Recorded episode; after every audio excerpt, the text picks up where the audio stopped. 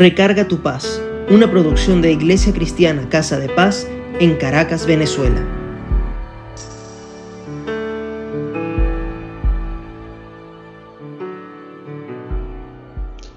Algunos de ustedes saben de dónde viene la expresión comenzar con buen pie. Bueno, esta expresión viene del mundo eclesiástico, en donde los sacerdotes debían entrar al altar y el primer paso debía ser con el pie derecho.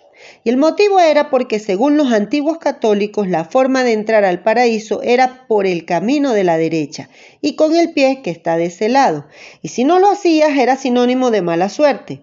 Superstición que se fue dando entre la gente luego de muchos años.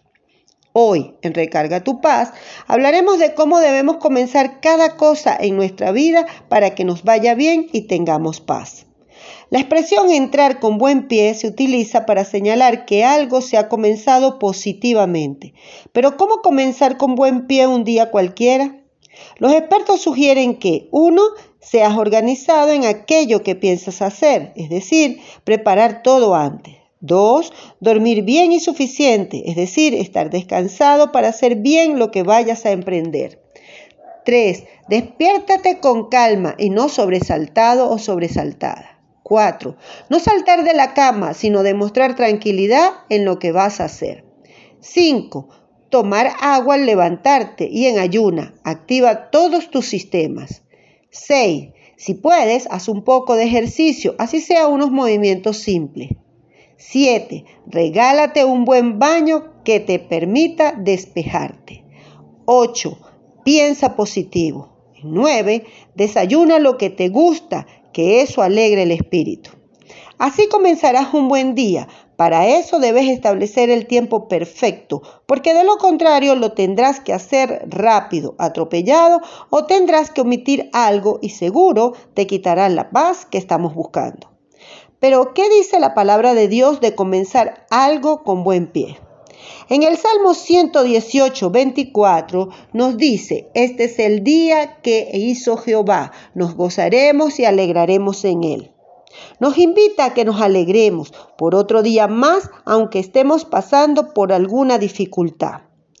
Luego en Filipenses 4:13 nos dice, todo lo puedo en Cristo que me fortalece.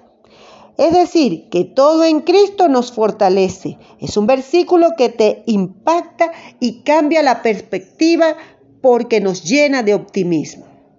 Luego en el Salmo 92, 1 al 4 dice, bueno es alabar a Jehová, anunciar su misericordia de mañana y su fidelidad de noche y alegrarse por sus obras. Aquí nos encontramos con la misericordia de Dios que Él nos protege. Con este versículo te levantarás el ánimo y llenarás tu día y vida de esperanza. Y por último está en Isaías el 33, 2, que nos dice, oh Jehová, ten misericordia de nosotros, a ti hemos esperado. Tú, brazo de ellos en la mañana, sé también nuestra salvación en tiempo de tribulación. Es un versículo que debemos orar y recordar que Dios será nuestra fortaleza si y solo si siempre lo permitimos y creemos en Él. Todo lo anterior te permitirá cumplir con uno de los mandamientos que es amar a Dios por sobre todas las cosas. Es decir, que si al comenzar el día o cualquier cosa lees la palabra, oras, alabras, agradeces y bendices tu vida y la de tu prójimo, te irá bien. Comenzarás con buen pie el día, el emprendimiento, el año y todo. Y esto lo puedes hacer mientras haces los, pasos al principio que te di, donde te ibas a despertar de una forma, tomar agua y todo eso, y paralelo a eso estás orando. Haz la prueba y luego me cuentas tu testimonio. Vamos a orar.